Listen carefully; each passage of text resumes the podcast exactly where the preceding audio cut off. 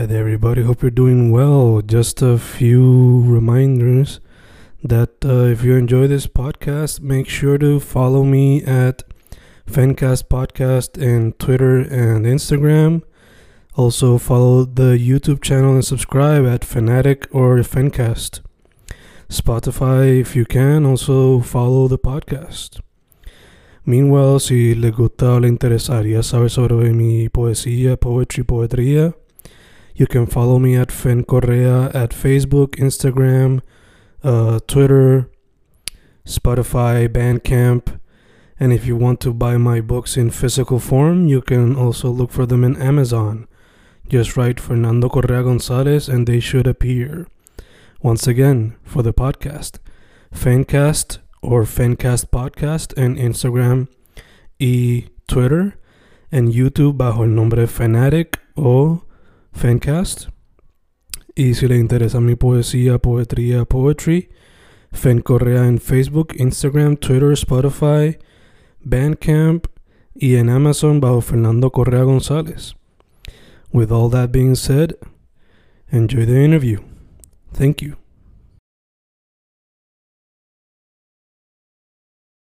Y ahí estamos, boom, boom, boom, Fencas grabando. Voy con una persona que oficialmente, como él como solista, he entrevistado creo que una vez, pero él ha participado en otra entrevista con colega, el brother Antonio Acevedo. Eh, Carlos Colón Ruiz, ¿cómo estamos, pa? ¿Todo bien? Todo bien, brother. Siempre trabajando, moviéndonos. Así estamos. Toda la cosa. Sí. Este, mano, antes de proseguir full como que adentro de la interview, para que la gente sepa tus redes sociales, Editorial Pulpo, Demoliendo Hoteles, todas esas cositas.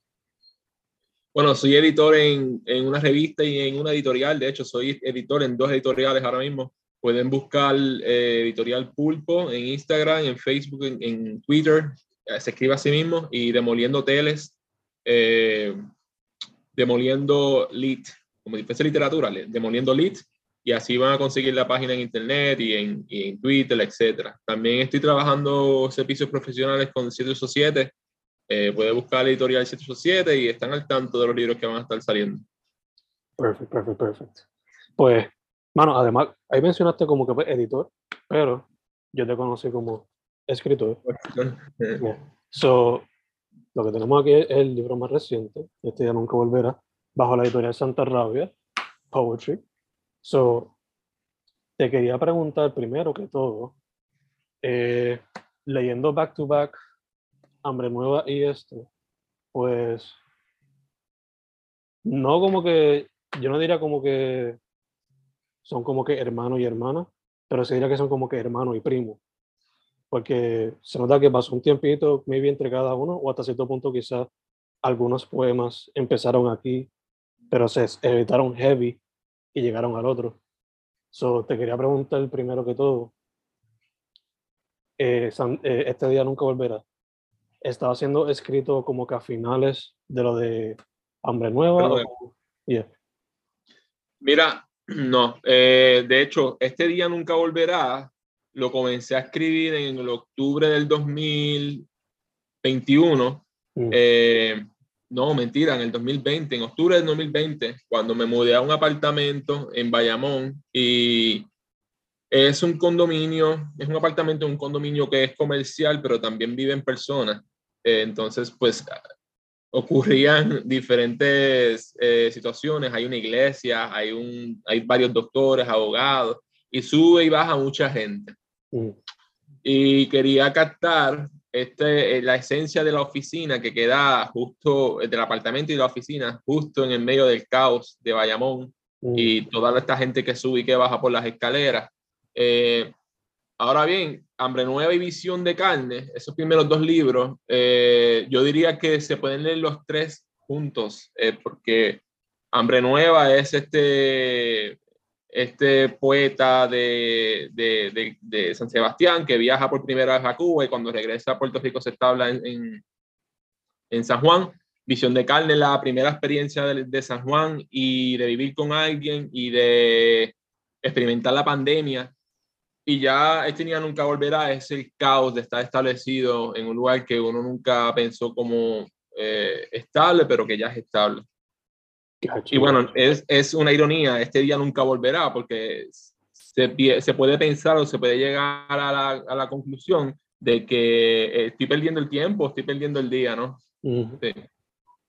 Todo parece que es absurdo, todo parece que no, nada parece que tiene sentido y todos los días es repetitivo. Entonces, pues, quizás, hay, por eso es que, como lo lees y como yo también lo interpreto, quizás sí se pueden leer juntos, porque en muchos de los poemas de Hambre Nueva y de Visión de Carne yo hablo sobre escapar. Entonces, de eso tiene que ver muchas cosas en mi vida personal también. Gacho, gacho. De hecho, es funny que haya mencionado a Tony ahorita, porque pensándolo ahora, Android y este ya nunca volverá, también sean como que un buen back-to-back, en el sentido de que, o por lo menos para mí, porque los conozco a ustedes personalmente y sé que pues la vida por acá, adaptarse del West a la Metro ha sido un peo, porque yo también estoy pasando por eso todavía. So, no sé, quizás por eso los veo así como con back-to-back, como hacen con películas a veces sí, creo que, creo que pueden ser películas similares con directores distintos, ¿no? Con una casa productora distinta, pero sí, sí. Puede leer si es porque nos conoce, ¿no? Si no nos conociese, puede pasar desapercibido, pero creo que tienes razón en algo. Eh, de hecho, algo que también me encanta de este libro, porque yo diría que este es mi favorito tuyo por ahora, y es por la cotidianidad. La persona que me conoce sabe que me encantó mucho más la poesía cuando se relaciona sobre el día a día. So, que de hecho fue algo que yo hice con mi propio libro, Recurrencia, no hace mucho. Que Shameless Plug, también hay otro back to back con esto, porque documentando hasta cierto punto el día a día. So, te pregunto, ya que eres también editor, ¿cuántos poemas se quedaron afuera de este libro? Importante. No muchos, no muchos se quedaron afuera, pero se quedaron afuera, eh, yo diría que unos seis, siete poemas bien pocos relativos en comparación con Visión de Carne, que para Visión de Carne se quedaron fuera como 20 porque era un libro extenso y todavía es el más extenso de mis tres libros. Eh, pero se quedaron bien pocos poemas fuera porque si yo hubiese dicho que este libro es solo un poema y hubiese dividido los poemas en, en, uno, dos, tres, cuatro y fuesen parte de un solo poema, hubiese funcionado también. Full. sí. Porque esto es todo como un canto corrido de el apartamento, los vecinos, el, el, el conserje, etc. Sí. De hecho, algo que también, además de personaje, se ve bastante como que tu práctica de storytelling en este, en este libro. Y también mucho... Exacto, ya. Y mucho las imágenes tipo fotografía hasta cierto punto. Pensamiento random, pero me recordó un poco la fotografía de Adaira Rojas, Shadow Adai. So, te pregunto, ¿de alguna manera fue, fue inspirado en parte el libro también por la fotografía callejera que tanto vemos en las redes sociales? No, para nada. Eh, fue un libro pensado, de hecho yo dije, bueno, me voy a sentar en mi oficina y voy a hablar sobre lo que está sucediendo, la gente que sube, que baja, la gente que veo todos los días, la iglesia de al lado, los libros que estoy leyendo en el momento. Fue todo pensado y fue un libro que escribí bien rápido también. Eh, de hecho, el libro se iba a titular Los, Poemas Cotidianos y, y, el segundo nombre del libro iban a ser Poemas para una muerte temprana. Entonces, ese iba a ser, con ese, con ese título iba a salir Poemas para una muerte temprana, ¿no? Y, y Belis Álvarez, la que hace el prólogo, la que escribe el prólogo del libro, pues me, me, da, me da una idea con, con, diferentes nombres y concluyó, este día nunca volverá. No tiene nada que ver con callejero, ni, ni, ni, ni nada con arte, fue algo planeado. Pero lo que tú mencionas de la poesía narrativa, el storyteller, sí tiene que ver, sí fue algo que yo planeé. Yo quería narrar lo que estaba viendo hasta cierto punto estaba un poquito nervioso porque eh, para eso hubiese escrito cuentos cortos, formas breves, como hace Ricardo Piglia o, eh, etcétera. Y, y, no se me daba. Entonces yo, bueno, voy a, voy a, hacer lo que yo sé hacer, ¿no? Poesía. Y bueno, yo siento que fue un buen resultado. No, es un buen matrimonio de ambos. Eh, y de hecho, ya que mencionas Short Stories, ¿lo estás considerando? ¿O todavía...? Porque, por ejemplo, yo algo que me ayuda a pasar el tiempo cuando no estoy haciendo nada en el trabajo es que me siento a escribir sea poesía o intentar la narrativa. Y llegó un tiempo de dos meses donde escribí bastante cuentos y me tiré reto. Todavía no, ha sido publicado porque falta un cuento todavía para terminar lo que yo pienso que sería el libro. Solo te pregunto, a mí no intentaba narrativa porque respeto más la prosa que la poesía en el sentido de que hay que tiene más construcciones, no sé si ponerlo así. Solo te pregunto, ¿te tirarías ese objeto de la narrativa? ¿Le tienes miedo? O... No tengo miedo y eh, de hecho he tenido taller, he tomado talleres con diferentes escritores internacionales eh, y, y, tengo mis cuentos guardados. Eh, sin embargo, no una cuestión de respeto, pero una cuestión de, de satisfacción. Mm. Yo puedo decir que tengo bastantes cuentos escritos en mi computadora o, o guardados y ninguno me complace. Yo no mm. digo, yo no leo ese cuento y digo, coño, lo, lo publicaría. ¿Me entiendes? Sí me tiraría el reto de escribir crónicas, narrativas, novelas, etcétera. Eh, y lo quiero hacer. Quiero llegar a ser ese escritor. Pero en el momento lo que escribo no me complace. Mm. Y, si, y, seguramente yo me puedo tirar la maniobra de buscar un editor que me ayude en eso, pero no quiero esos cuentos, ese material este, que se publique. Tengo mucho cuidado con, con, la, con la narrativa. No me siento tan cómodo como me siento con la poesía. Estamos iguales, estamos iguales, confío. Eh, si fuese a empezar a, a tirarte un libro de prosa, ¿te tirarías primero por el cuento o por novela o por quizás ensayo? Crónica. Mm. Creo que, creo que las mejores crónicas que puedo escribir son la de mis viajes y crónicas quizás del espanto familiar Mm. Eh, donde mi padre tuvo accidentes, mi madre perdió familiares, hubieron robos, palazos, apuñaladas, eh, apuñalada, eh, una vida caótica de los primeros 15 años de mi vida. Mm. Quizás ahí hay muchas crónicas que contar desde la, desde la perspectiva de mi familia, ¿no? Quizás entrevistarlos o hablar con ellos y como si ellos estuviesen escribiendo los cuentos o las narrativas ellas. Ese proyecto me, me interesa, la crónica, y de hecho me encanta leer crónicas, me encantan leer diarios, eh, los diarios de Pavés, los diarios de, que los comencé a leer hace poquito. Eh, terminé de leer los diarios de, de, Ricardo Piglia, mandé a comprar los diarios de Pizarnik, espero no llorar mientras los lea, pero me interesa mucho eh, la narrativa de la recopilación de la vida, de, los datos históricos, de, de lo cotidiano. Entiendo, Eso es algo que yo me hubiese gustado empezar a hacer desde chamaco, sea con video o lo que fuera, y después que se lo traducía al escrito. Pero en parte, en parte lo mayor que hago con mi poesía es eso. Hay que documentar el historia familiar hasta cierto punto, por lo menos de mi punto de vista, whatever. Eh, es cierto. Lo que pasa es que quizás en la poesía, eso que, que estamos de acuerdo, eh, se, que puede que se pierdan cosas. En la narrativa y en la crónica uno puede abarcar muchísimo. Sí. Eh, moviéndonos un poquito del tema a uno que surgió la primera vez que te entrevisté. Y esto es porque estamos en la temporada de pelota ahora mismo. Solo te tengo que preguntar otra vez. ¿Vienen poemas, ¿Vienen poemas de, relacionados a la pelota en algún momento? ¿Algún libro enfocado en eso? ¿O alguna sección dedicada a eso? Oye, Fen, tú eres uno de varias personas que me habla de lo mismo. Este, ayer estaba hablando con Alex Maldonado Lizaldi, un compañero ah, y amigo, editor y poeta que vive en Bogotá. Eh, le estaba enseñando mi colección de tarjetas de béisbol. Mm. Tengo una colección bien grande de tarjetas de béisbol. Tengo una tarjeta de Hank Aaron que yo espero que me salga algún día de la pobreza.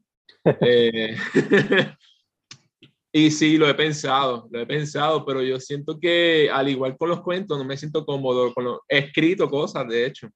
Tengo, tengo un poema que se llama El pelotero que se quedó afuera para este libro. Había uno que se llamaba El pelotero y se quedó afuera. De hecho, uno de los poemas que yo envié para la antología que estás editando, habla, habla de los Yankees y de, y de los Red Sox. Sí. Sí, no me acuerdo exactamente qué decía, pero es algo que influye en mí y quizás algún día lo piense. Eh, quizás algo, eh, yo he visitado tres estadios, voy para mi cuarto estadio en, en septiembre. Eh, también puedo hablar sobre eso. la tradición de visitarlo, coleccionar, como si fuesen amuletos, los estadios. Ya, ya, ya, Este, entonces, de hecho, ya que estamos todavía en la pelota, ¿qué está pasando con los claro. Ah, you know, man. Eh, yo tenía hopes de que varios jugadores clave como Patrick Swedom o Frank eh, Tank, Clint Fraser, Suzuki, estuviesen mejores números ahora mismo, pero, you know. Yo soy fanático de los equipos, you know, los Yankees, los Cubs. Cuando uno va bien, súper. Cuando los dos están bien, maravilloso. Me voy a preocupar cuando los dos estén mal. sí, sí, sí. Que también falta mucho la temporada. Quién sabe si pasa algo. Sí, son jugadores, esos jugadores de los Cubs ahora mismo son jugadores que no tenían segunda, eh, no estaban dando segundas oportunidades en otros equipos. Frank tiene como 30 años, eh, el Swindle tiene 28, Clint Fraser estuvo como cuatro años en las ligas menores con los Yankees. Este, son jugadores que le están dando la segunda oportunidad. Yo, yo siento que ese equipo de los Cubs en los próximos dos, tres años podría, podría dar resultados. Sí, sí, que están como que building, están building experience. Se están adaptando quizás. Sí. Dude, volviendo al book, este ya nunca volverá. Claro. Este, tú fuiste el escritor, pero te pregunto, la portada, ¿la escogiste tú? ¿La escogieron Santa Rabia? ¿Cómo fue la cosa? No, con Santa Rabia el proceso de edición fue diferente. Eh, yo no tenía, o sea, la, la no estaba tanto en mi cancha, estaba en la cancha de la editorial. Y lo, lo, cual para mí fue fantástico porque a veces, a veces a mí no me gusta tomar decisiones. Quizá las decisiones de otras personas resultan mejor. Y Eli Urbina, que es el editor de la, de la editorial, eh, él decidió que la colección hispanoamericana, de poesía hispanoamericana, iban a tener, eh, o en la mayoría de los libros, retratos de, de pintura clásica o que estén de dominio público. Esta pintura se llama, si no me equivoco, los, demo, demonios de... Los demonios, los, los tormentos de San Antonio, de Miguel Ángel eh, Bonatori. Seguramente es bien famosa yo, no, yo estoy desconociendo del tema. Y me gustó mucho, me gustó mucho la cubierta, fue algo que no, iba, no estaba esperando y siento que le hace justicia al libro. Lo hace más caótico de lo que es. Sí, fue. Lo hace mucho más caótico de lo que realmente es el libro. Ya, ya, ya, Este, entonces dijiste que el libro lo escribiste de una manera bastante rápida. Eh, ¿Te tomó ese pequeño espacio de octubre a diciembre 2020 o pasó del 2020? ¿Cómo fue la cosa? Cuando yo, escribí, cuando yo comencé a escribir lo cotidiano, que se iba a ser el título del libro, eh, tuve unos pocos meses y yo dije, bueno, lo terminé. Yo, yo, lo terminé. Cuando surgió la oportunidad de publicar con Santa Rabia, eh, fue que lo retomé. Digamos que a finales del año pasado. Escribí el libro como en dos o tres meses pero editarlo tomó dos o tres meses también. Y en el proceso de edición salen algunos poemas y entran otros poemas. Eh, hay una parte en el libro como que el tono cambia un poco. Pasa de ser objetos y personas que están en el entorno a cosas, como la peste, el poema La peste, el poema El 666, el poema el, el de la iglesia, se me olvidó el título, el, las plegarias, si no me equivoco. Mm. Lo estoy diciendo mal, me disculpo. Sí, mira, ese poema, el 666, el, el rumbo, el, eh, la peste, em, el azuldismo, el credo, que están regados, porque el, el, orden no exactamente lo hice yo. Son poemas que quizás surgieron al final, pero bien poquitos, tres, cuatro, cinco poemas. Ya el resto del libro ya estaba escrito. Lo que faltaba era de editarlo. Gacho, gacho, gacho. Algo que me encanta del libro también es que, aunque pues se siente que uno está perdiendo el tiempo, eso es como una, un gran tema. También se nota en algún momento como que hay un twist y como que le, le, quizás la esperanza a lo que viene en el futuro. So, ¿Eso también surgió como parte de la edición o es algo que tú tenías ya pensado que te gustaría que pasara? ¿O fue que simplemente pasó naturalmente a través de la escritura? Mira, mano, yo, yo soy la persona que más se contradice en la existencia y yo puedo decir cualquier cosa. Sobre mi cotidianidad, de las decisiones que yo he hecho con mi vida, pero realmente yo tengo eh, la mente tranquila y, y, estoy consciente de que lo que estoy haciendo lo hago porque pues, quiero estar aquí, ¿no? Yo quiero estar aquí con mi pareja, me gusta mi apartamento, el trabajo que tuve lo tuve porque fue decisión de tenerlo, ¿no? Este, si hay algo de esperanza en el libro o de contradicción, es casi soy yo, ¿no? Lo de nosotros, que es el penúltimo poema del libro, es un poema de amor, de, de no, no sé, para mí es el poema de amor más lindo que yo he escrito, ¿no? Este espacio es de nosotros y aquí hacemos lo de nosotros y, y es, es, una guarida, ¿no? Nadie va a interferir con eso. Y yo quiero eso. Yo quiero ese espacio de nosotros. A esa pregunta, a eso no sé qué preguntar. ¿Para cuándo viene esto entonces? ¿Para cuándo viene esto? Eh, no, no pressure, no pressure. No pressure, estoy estudiando maestría ahora, mija. este... Y eso, eso, eso también son presiones sociales también. Sí. Nosotros estamos pasando bien, estamos viajando, estamos viendo el mundo, estamos escribiendo, editando, estudiando. Estamos haciendo lo de nosotros. Exacto, Precisamente. Este, asumo entonces que sea uno de tus poemas favoritos, pero hay algunos, algunos otros que quizás diría que son como que parte de tu top 3 o top 5 del libro como tú. Sí, uno, un poema que me gusta mucho son las fechas. Mm. Eh, el 36, página 36. Las fechas, habla, recuerdo cuando mi hermana se estaba casando, eh, eh, cuando mi familia se estaba, se estaba mudando para acá, la cuestión del trabajo, lo puedo leer si quieres. For sure. Ya las fechas. Mi hermana me escribe a diario para hablarme de sus fechas importantes. Su boda en julio, el viaje para Arizona en abril, la siguiente fiesta familiar en mayo. Toda esa base de fechas y mi trabajo común. Tener los reportes de inventario listos para el jueves, hacer el horario de la siguiente semana, lo más tardar el sábado. E incluso de las fechas uno vive en memoria los 8 de octubre, los 25 de diciembre, los 17 de mayo, el día de junio que asesinaron a mi abuelo. Siempre que lo pienso bien, las fechas me atormentan, me hacen sentir viejo, moribundo y escaso de voluntad, como si el día que sigue fuese la fecha de mi muerte. Mm. Y ese poema le da título también al libro, eh, no, no de manera directa, pero indirecta. Eh, quizás hay que vivir eh, como que lo último que hacemos en el día fue ser lo último que, que, realmente estamos haciendo. Y eso no es mío, eso lo dice Ricardo Piglia en su diario. Eh, hay que hacer las cosas como si lo que estamos haciendo pareciese que fuese lo último que hacemos. Y yo me lo tomo un poquito a pecho, ¿no? Trato de que todo lo que hago, ya sea editar, escribir, viajar, eh, pasar tiempo con mi perro, con mi pareja, con mi familia, lo hago con la, la, el auténtico la auténtica gana de estar ahí y de mm. hacer eso. Ya, ya, ya. De hecho, algo que me gusta de este poema también es el hecho de que uno vive en memoria y el hecho también de la, el título, las fechas.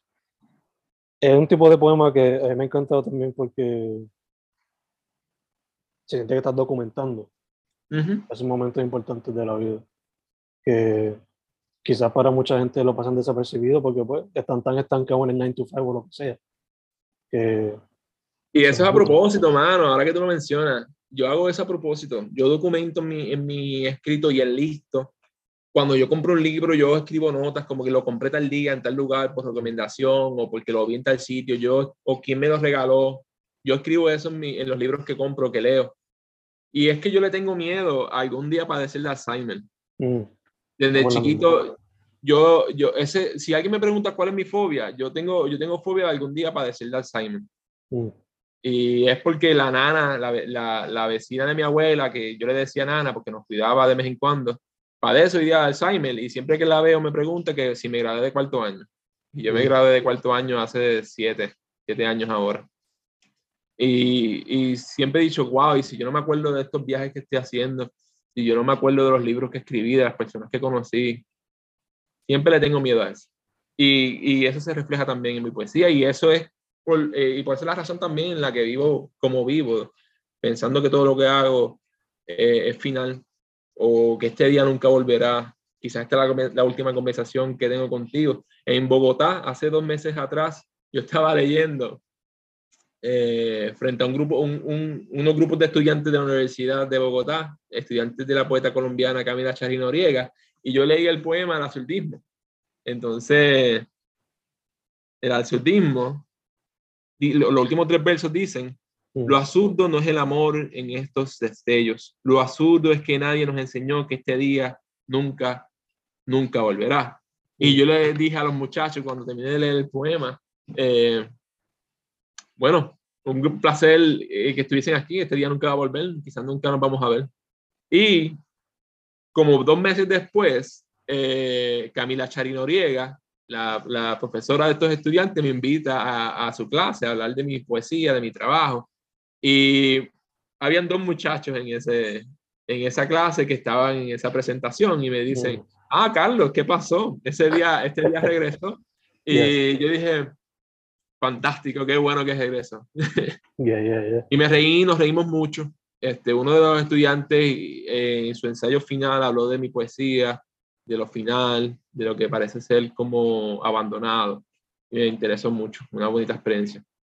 Nice, nice. Eh, yo creo que esa fobia que compartimos de, sino, quizás no esa de, sino de Alzheimer específicamente, pero quizás también el hecho de querer recordar la memoria o no ser olvidado. Creo que es algo que compartimos todos los que nos criamos con las redes sociales o con el internet en algún momento, como que quizás lo del legado. Y por eso quizás hay, gente que además de por los likes, es como que sobre comparten todo, como que quizás quieren dejar su marca en este en su tiempo aquí. quizás, una fobia que quizás no tienen, que ellos están conscientes de tener, pero quizás todo el mundo la comparte piensa, legado, legado, legado, legado. Este, sumesta con lo del tiempo, so voy a cortarlo aquí ahora y te envío otra vez el, el enlace. ¿Seguro? Yeah. Ya volvemos, round two. Carlos, nos quedamos hablando sobre legado, pero moviéndonos para algún otro poema. ¿Qué otros tienes en tus top 3 o top 5 de este día nunca volverá? Que te gustaría quizá hablar de ello o compartir me gusta mucho. De hecho, este libro, a diferencia de Visión de Carne y Hambre Nueva, cuando lo estaba presentando en Colombia, yo sentía que yo podría, podía abrir cualquier página y leer cualquier poema con el mismo gusto y quizás por eso es el libro que más me complace eh, haber escrito. Eh, me gusta mucho, a ver, ¿cuál de todo? Me gusta mucho Wow, todos me gustan. Pero el Nick Cave me gusta mucho, el 666 me gusta mucho. Las llamadas me encanta. Eh, los desconocidos, el autorretrato, las vecinas de mi abuela. Si fuese a leer el otro, leería La Peste. Sí. Me gustan mucho el poema. La Peste. 45. Una compañera de trabajo me pregunta cómo estoy hoy y con ganas de contestar que me siento absurdo, me quedo mirando de manera incómoda a un grupo de clientes bebiendo en la barra. Mi sospecha que son personas adineradas como el resto de los clientes que vienen a mi trabajo. Trabajar en la ciudad de los adinerados del archipiélago es ver cómo cantan a viva voz que serían borincanos aunque nacieran en la luna, mientras se ríen, de un trabajador común. Le regreso la mirada incómoda, incómoda a, mi, a mi compañera y contesto que estoy bien, como si no fuese extraño vivir en una desigualdad colonial en tiempos modernos. Camino a mis deberes y veo que afuera un hombre fuma mientras le mira las nalgas a la esposa de mi jefe, como si del humo apareciera una respuesta sencilla para sus pensamientos. La peste del humo entra por la puerta y me siento extraño, absurdo y a destiempo, pensando que no le fui honesta, honesto a mi compañero, que no estoy bien. Este es uno donde de verdad se ve mucho el storytelling y el, las, imágenes, las imágenes. Es uno que si tuviese el presupuesto, pues, se puede hacer hasta como un short film de ellos Yo tenía ganas de regalarle este libro a la, a, la esposa del dueño del supermercado. Como que decirle, mira, te escribe un poema. te vas a entrar de un chisme que no te querías entrar, pero... Yeah. Problemitas que se pueden formar después. Eh. después van a estar viendo las cámaras, a ver. este... Que de hecho, eso es algo que lo dije ahorita, pero lo digo otra vez, este poema bien visual, este libro bien visual, muchos elementos de storytelling. Es uno que cualquier lector fácilmente se va a poder vivir cada escena o cada momento que estás presentando en cada poema. Eh, ahorita hablamos también de que se quedaron unos cuantos afuera. Yo te quería preguntar, ¿tienes en mente en algún momento publicar esos poemas, sea sueltos por ahí o como poemas sueltos, venderlos por ahí, no sé? O en alguna versión deluxe. Quizá me hago como, como Bad que hago un disco de las que no van a salir. Este, la realidad es que no, yo confío mucho en mis editores, en Néstor Mendoza, en Gerardo González, en Elio Urbina, eh, y confío mucho en, las personas que yo selecciono para que me lean y me critiquen, confío en ellas, las cojo por alguna razón, ¿no? Confío en ellas.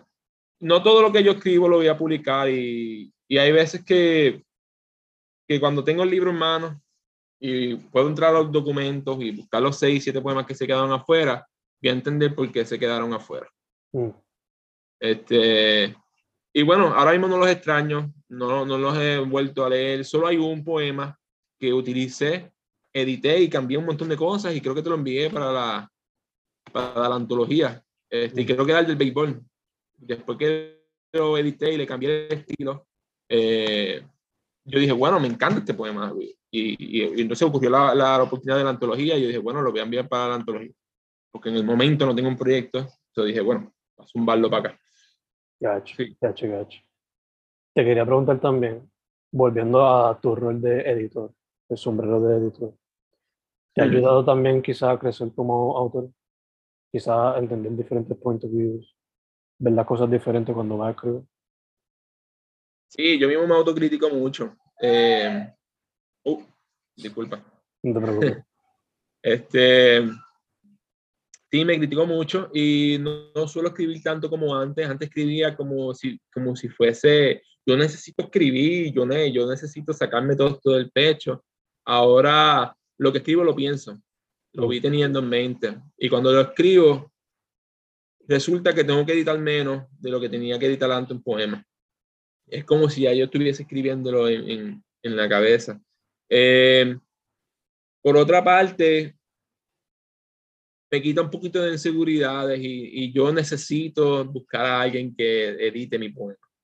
No, no puedo buscarlo y trabajarlo yo mismo. Ha creado un montón de cosas y ha, sido una experiencia bien interesante y yo siento que disfruto ahora mismo, disfruto más ser editor, eh, disfruto más hablar con otros escritores, sentarme. Ayer eh, ayer me senté a hablar con una poeta que había publicado en Editorial Pulpo, Yolanda Rivera Castillo, que quizá para la fecha eh, en que salga esta entrevista ya esté su libro publicado. Y mañana tengo dos reuniones más y yo disfruto ese proceso de, de editar, de ser editor, que el de ser escritor. Y sin embargo, el de ser escritor es el que me ha llevado más lejos, ¿no?